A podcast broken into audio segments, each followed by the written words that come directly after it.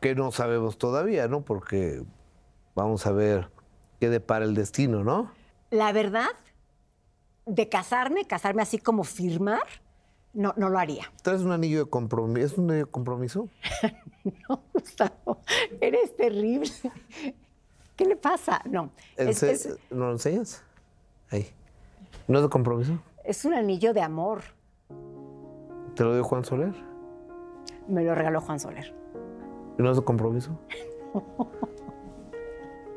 es un anillo de amor.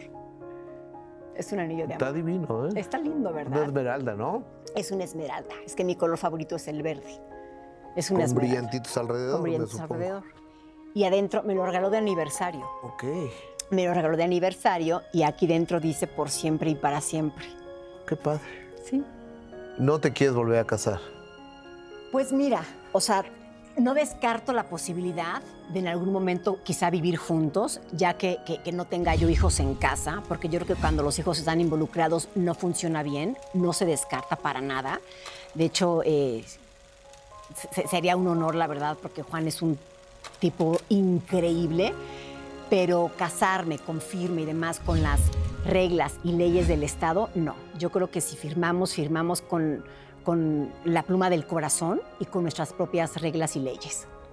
está muy bonito hacer las reglas del corazón, pero a la hora de la hora, cuando uno hace un recuento del asunto, porque ahorita están unidos porque se aman, pero el día de mañana no sabe uno lo, que pueda pasar. No, pero de, cualquier manera, imagínate que cualquier cosa suceda el día de mañana y no queremos estar juntos, está muy fácil, cada quien lo suyo, nos despedimos con muchísimo amor, luego cuando te casas es todo un tema. ¿No? Los divorcios, los golpes, o sea, no golpes así, no, los golpes del corazón y demás, y esto es mío, esto es tuyo, no, no, no, no. O sea, yo creo que, que sí, el tema es un tema eh, de compromiso interno, contigo mismo y con el otro. Se me hace, se me hace más lindo, ¿no? Comprometerte con el otro desde aquí. Está bien.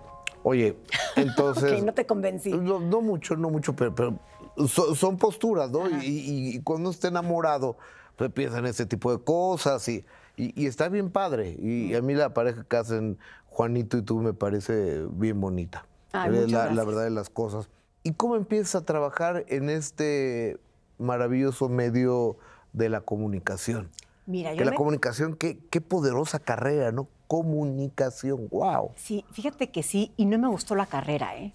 La verdad es que no me gustó para nada porque siento que como que fue como una embarradita de todo. No, no creas que, me acuerdo de la carrera así como, wow. ¿Y cómo empecé en esto? Fíjate, yo me fui a vivir a San Francisco a hacer una maestría con mi ex esposo, que hoy en día es muy amigo mío, lo quiero con todo el corazón. Político, ¿no?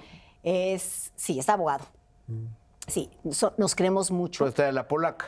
Estuvo en la, en la polaca una época, sí. Y su papá estuvo en la polaca también toda su vida pero somos muy buenos amigos, de verdad. Eh, siempre todo el mundo me dice, oye, qué padre que te lleves también con él por tus hijos. Pero no lo hago por nuestros hijos, ¿eh? lo hago por nosotros, porque realmente lo quiero.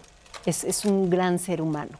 Pero bueno, nos casamos, nos fuimos a vivir a San Francisco y cuando regresé entré a trabajar a Televisión Azteca, pero al área de ventas. No sabes lo que me gusta vender, a que no te la sabías. Me encanta vender. Y soy muy buena, ¿eh? Soy muy buena porque aparte vas con un tipo de cliente y te vistes de una manera, vas con otro tipo de cliente y te vistes de otra manera.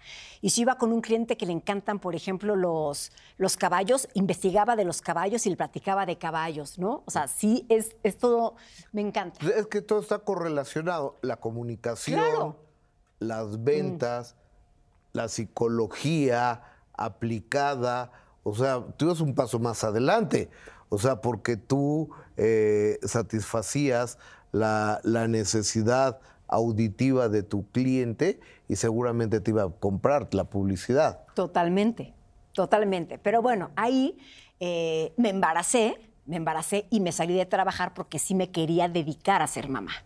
Yo siempre, la verdad, había dicho que el día que fuera mamá quería estar con mi hijo. Entonces era una chamba pues, que trabajaba de 8 a 8, o sea, sí era pesada. Entonces me salí de trabajar, estuve eh, de mamá de Emiliano, feliz siendo ¿Qué edad tiene Emiliano? Emiliano tiene hoy 26 años. Y nació Pedro también, nació Pedro y Pedro eh, cuando tenía tres años le detectan una enfermedad en los riñones que se llama síndrome nefrótico, que es una enfermedad bastante peligrosa, hay diferentes niveles. ¿En qué consiste? Es, haz cuenta que, que el riñón se te inflama y como los poros del riñón se, se abren y por ahí se te sale la proteína del cuerpo pero esta proteína hace la función de esponjas y si no tienes esta proteína, se te va el agua a todos lados, a los ojos, a los pulmones y demás, y es muy peligrosa. Entonces, cuando detectan esta enfermedad a Pedro, eh, me dicen, ¿sabes qué? Lo tienes que, que, aislar un año. Tiene que estar totalmente aislado por un año. Yo, pero ¿cómo? Si tiene tres años. Pues, como un niño de la burbuja en casa. Entonces dije, bueno, ¿ahora qué voy a hacer? Tengo de dos me victimizo y me pongo a llorar, ¿por qué a mí? O me pongo a pensar, ¿para qué para mí? ¿Para qué a mí, no? ¿Qué fue lo que hizo Paulina Mercado? Me quiero suponer que junto con el papá de, ¿cómo se llama tu hijo? El chico, de, el papá de Pedro.